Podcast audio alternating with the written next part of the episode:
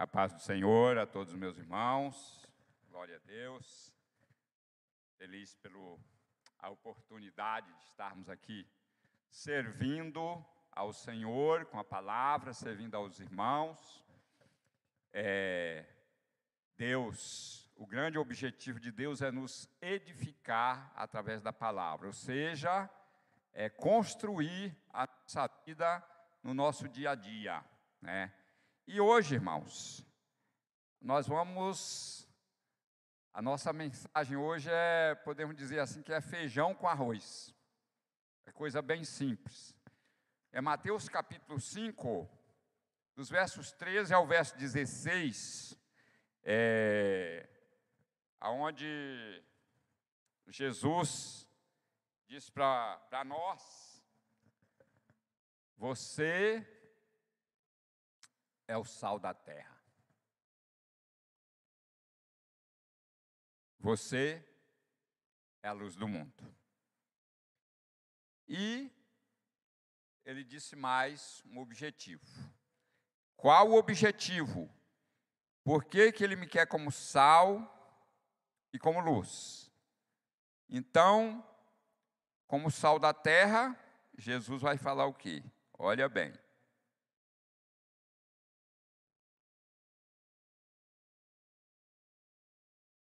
Mateus capítulo 5, versos 13 a 16. Sal e luz. Vocês são o sal da terra. Ora, se o sal vier a ser insípido, como lhe restaurar o sabor? Para nada mais presta, senão para lançado fora ser pisado pelos homens. Vocês são a luz do mundo. Não se pode esconder uma cidade situada no alto de um monte. Nem se acende uma candeia ou uma lamparina para colocá-la debaixo de um cesto mas num lugar apropriado, adequado, onde ilumina bem todos os que estão na casa. Assim brilhe também a luz de vocês diante dos homens, ou diante dos outros, para que vejam as boas obras que vocês fazem e glorifiquem ao Pai de vocês que está nos céus. Irmãos, olha que coisa interessante. Eu estava pensando essa semana, é, o sal interagindo com a panela de comida. Você já pensou se o sal chegasse na panela e falasse: escuta aqui, ô panela, aqui eu sou tal. E comigo aqui você já sabe como é que é a história, né? Eu sou o sal. Então, sem mim, não tem muita coisa, você não tem sabor, você não vai ter paladar. Então, você depende de mim. E a panela ia ficar assim meio desconcertada, né? Mas, irmãos, a primeira coisa é a quantidade de sal.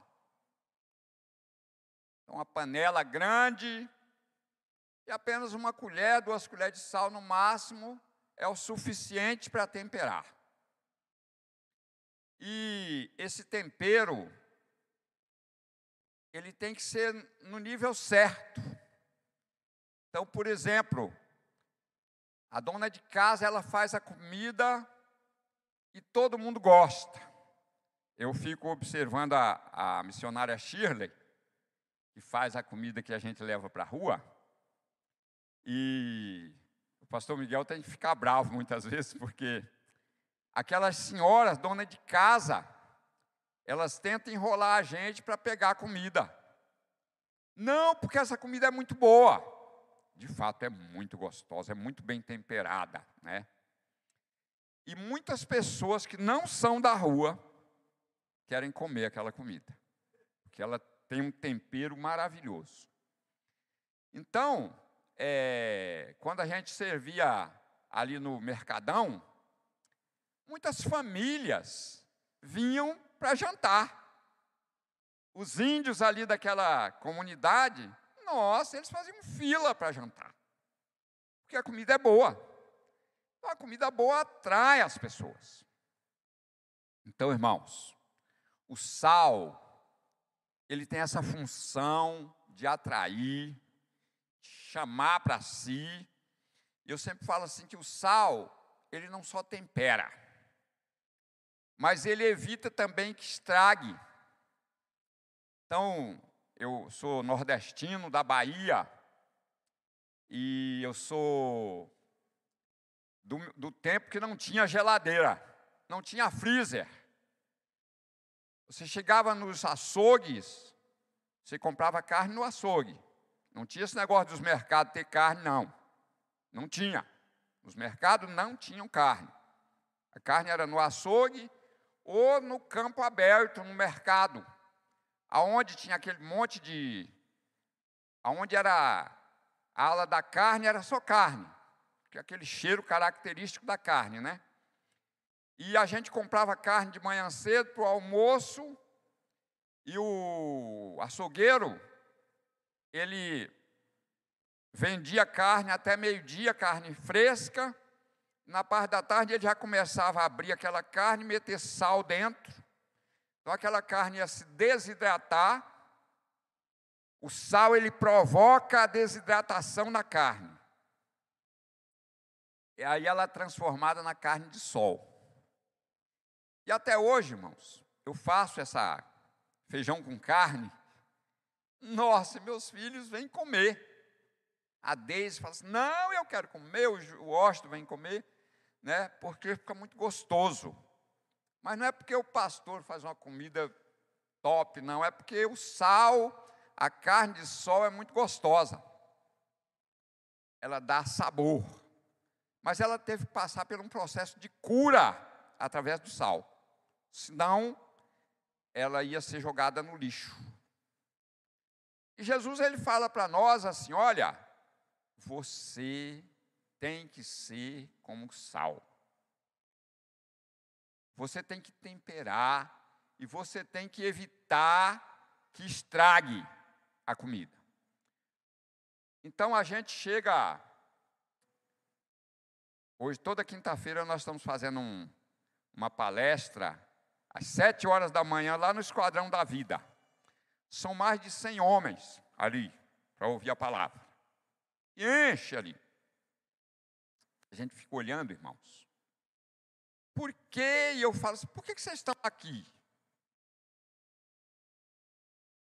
90% das pessoas que estão ali já são convertidas. Muitos se converteram ali, muitos já vieram crentes. Estão ali. Por quê? Irmãos, eu fico assim olhando, assim, não dá para entender muita coisa. Porque como sal, eu deveria estar temperando as comunidades. Eu não estou. Então, por que, que eu não estou temperando? Por que, que eu não estou, de fato, desenvolvendo a minha função para a qual Deus me chamou? De ser sal da terra. E Jesus falou assim: se o sal se tornar insípido, ou seja, ele perdeu o sabor, ele não tempera mais. Então, para isso, ele não serve mais para nada. Tem que ser jogado fora e ser pisado pelos homens. Irmãos, é muito triste a gente ver isso aí, mas hoje é uma realidade. Mas por que, que essa realidade é tão grande assim? Porque nós, nos acostumamos a viver um evangelho é, superficial.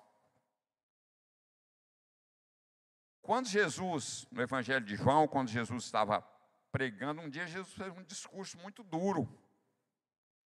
E as pessoas começaram, ó, a se mandar.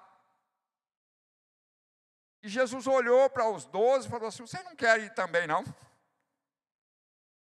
E aí Pedro falou assim: Senhor, para quem iremos nós, se só o Senhor tem as palavras da vida eterna? Então, irmãos, eu não me vejo fora da igreja, não tem como. É... Por quê?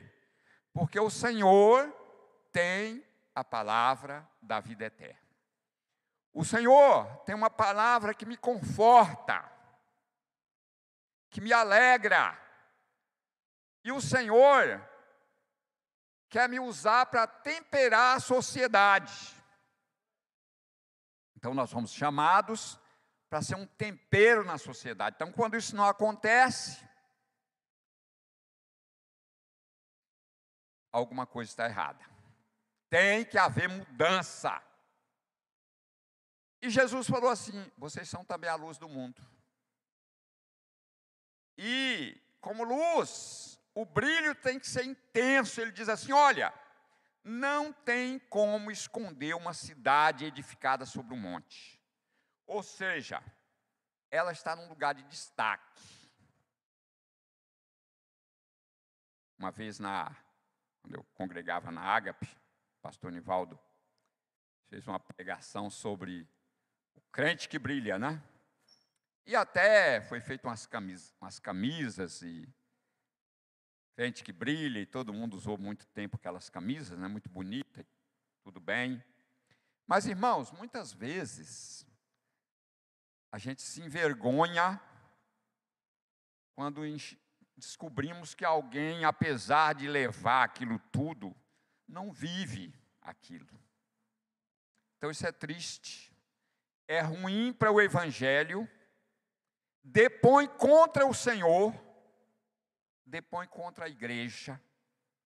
Então eu não fui chamado para isso, eu fui chamado para de fato agir como sal e como luz. Então Jesus, você é a luz do mundo. E como luz, você tem que brilhar. Não tem como pegar uma candeia e se colocar debaixo de um caixote, porque ela perdeu a sua função de luz. Então, como que pode, irmãos, se apagarmos essas luzes aqui agora, pronto, acabou. Eu estava, eu cheguei em Curitiba e estudei no Colégio Camões, colégio particular, né? E uma noite, era um prédio, uns cinco, seis andares, começou um incêndio lá em cima, no último andar. Mas uma pessoa gritou bem alto: Todo mundo fora do prédio, que o prédio está pegando fogo. Era um botijão que estava pegando fogo lá no último andar, irmãos. Foi bum! As luzes se apagaram e eu me levantei. Eu tinha, me lembro que eu tinha feito um curso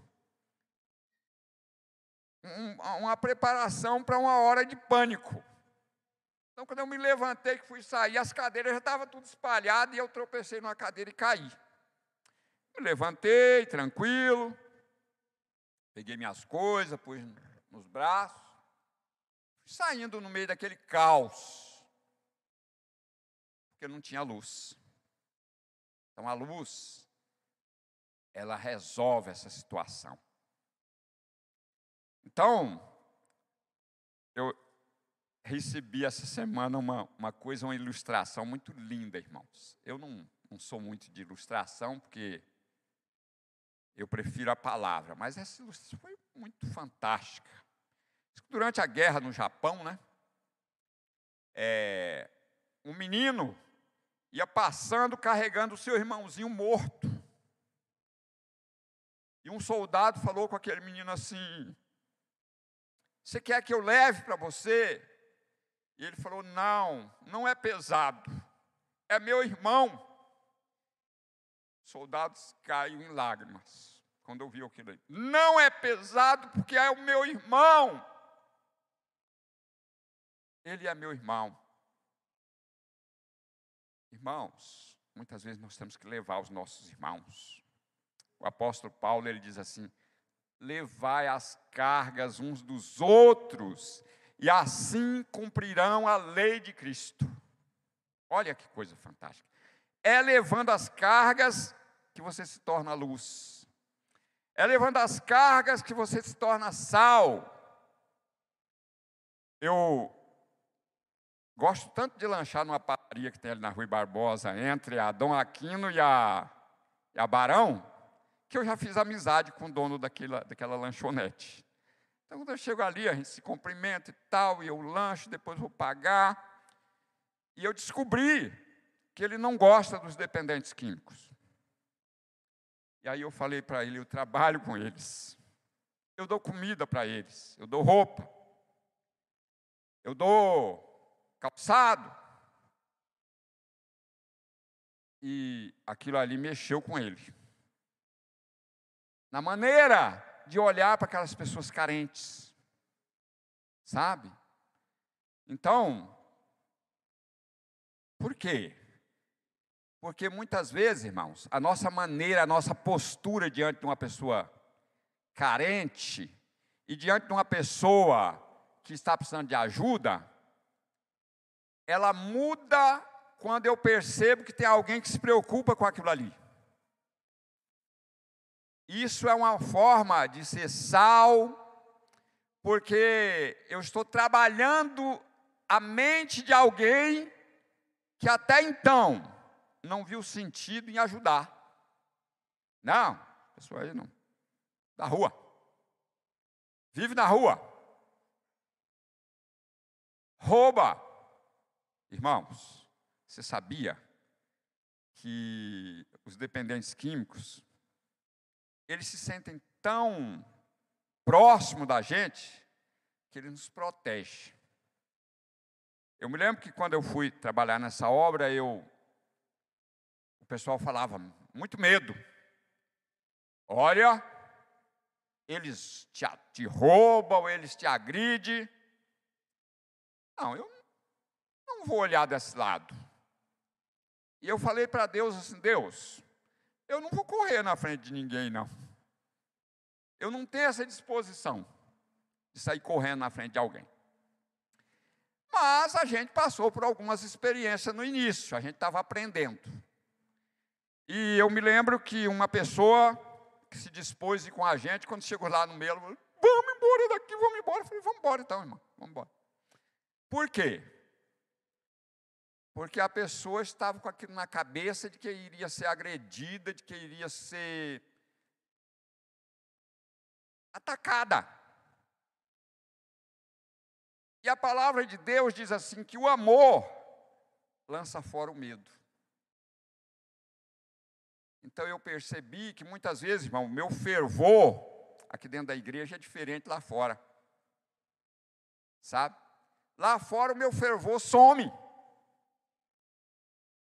Eu, te, eu não falta amor. Sem amor, eu tenho medo.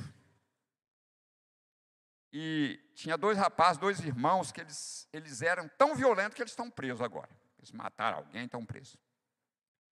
E um dia eu encontrei eles dois, eu e o irmão Ivo. E o irmão Ivo ficava só quietinho ali no cantinho dele ali. E eu encontrei aqueles dois rapazes muito, como é que diz assim, muito drogado mesmo, muito e um estava tão bravo, ele vinha para cima de mim e o outro entrava no meio. Sabe? Para não deixar que ele me agredisse. Então eu não, eu não precisava de nenhuma proteção, porque eu estava ali diante de alguém que estava pronto a me proteger. Então, quando a palavra de Deus diz assim: o anjo do Senhor acampa-se ao redor dos que o temem e os livra, eu tenho que entender isso aí que o anjo do Senhor pode ser quem ele quiser usar. E quando nós estávamos correndo perigo, Deus colocava de fato anjos e coloca até hoje. Eu sempre conto isso, irmãos, que é muito fantástico. Um dia aqueles rapazes começaram a querer brigar e tinha traficante, tinha aquela turma de gente. E ali para sair uma morte era a coisa mais fácil. E eu falei assim: Deus, manda um anjo aqui agora. E aí eu olhei, irmãos, tinha um rapaz muito forte, ele chegou e se posicionou bem na frente daqueles que queriam brigar. Ali, bem, aí eu olhei aquilo e falei, bom, então, ele ali já, já vai resolver. Eu me lembro até a cor da camisa dele, a camisa listada assim, de travessa, né? Ele se posicionou, aquele armário bem forte ali, e acalmou aquela situação, e todo mundo jantou, e foi embora. E depois a missionária chegou, pastor, e aquele rapaz? Falei, pois é, ele comeu. Ela falou, não, mas ele me chamou pelo nome. Falei, glória a Deus. Era de fato um anjo, né? De Deus ali para nos proteger. Outro dia, alguém chegou para o pastor Miguel e pediu dinheiro. O pastor Miguel, não, não, nós não damos dinheiro para as pessoas que a gente sabe que o dinheiro vai ser usado para droga, né? E aí, quando o pastor Miguel terminamos o trabalho, o pastor Miguel saiu e encontrou um rapaz todo de branco. E aquele rapaz falou: Não vá por aí não, vá por aqui. Ele mudou a rota e foi, né? E aí Deus trouxe à mente dele que aquela pessoa que tinha pedido dinheiro estava lá na frente esperando ele para assaltá-lo. Eles fazem isso. E depois o pastor falou: Você, hein, rapaz, você estava lá me esperando, né? E ali ele já não estava mais tão ruim, e ele começou a rir, porque era fato. Mas o anjo do Senhor acampa-se ao nosso redor.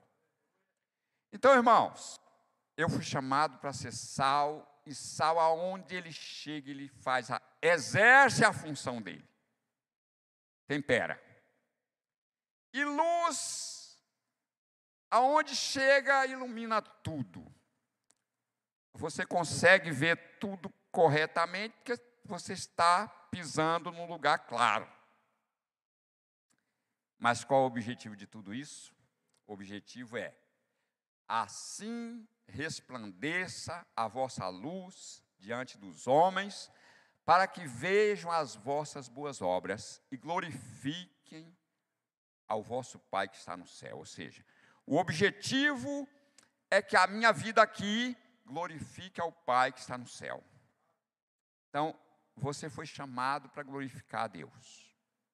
Eu fui chamado para glorificar a Deus, eu fui chamado para ser sal, eu fui chamado para ser luz eu fui chamado para exaltar o meu Senhor. Nós fomos chamados para exaltar o nosso Senhor. Então, irmãos, quando eu encontro as pessoas numa clínica de recuperação ou na rua, é porque Deus os chamou para ser sal da terra, ser luz do mundo, e Ele não está sendo. Ele não está exercendo a função, e aí Jesus falou assim: o sal, quando se torna insípido, é lançado fora e é pisado pelos homens. Então a gente não se surpreende quando fica sabendo, ó, oh, fulano foi matar o fulano. Por quê? Porque ele é violento e tal. Mas muitas vezes, irmãos, ele conhece a palavra, ele já passou por experiências com Deus, mas foi um sal que não exerceu a função que não temperou, que não curou. E por isso, ele se tornou como lixo pisado pelos homens. Então, muitas vezes a gente encontra pessoas de todos os tipos na rua, encontra também as pessoas que viram as costas e eu não vou dizer o nome da cidade aqui, mas eu conheço uma cidade no Brasil onde essas pessoas não recebem nem um copo d'água. Elas são rejeitadas mesmo. Mas, em compensação, eu cheguei em outra cidade, essa eu vou falar, Minas Gerais, a cidade chamada Almenara, uma cidade muito bonita. E o que me chamou a atenção ali foi que os donos daqueles, daquela lanchonete dava comida para todo aquele pessoal da rua. E naquela época eu era muito novinho, eu falei com a dona de uma lanchonete assim, mas vocês dão comida para eles? Ela falou, tem que dar, porque não pode deixar eles com fome. Eu falei, meu Deus, que coisa linda isso aí. Então eu estava aprendendo. Eu não conhecia Jesus naquela época, mas foram lições que eu fui passando. Então, irmãos, era uma cultura daquela cidade alimentar as pessoas. E como sal, eu fui chamado para isso, para temperar, para alimentar, para brilhar como luz, tá? Nós fomos chamados para isso. Então, que Deus nos abençoe, que essa palavra encontre espaço no nosso coração. Que nós possamos ter essa convicção de parar para pensar assim: eu, tô, eu, eu estou sendo sal, eu estou sendo luz, eu estou exaltando ao meu Deus. Então, irmãos, hoje, como nunca, esse sal tem que salgar, tem que temperar, e essa luz tem que brilhar. Porque a situação das pessoas sem Cristo, e mesmo daquelas que estão engatinhando ainda, estão patinando na fé, precisa muito da, da nossa mão estendida. Que Deus nos abençoe.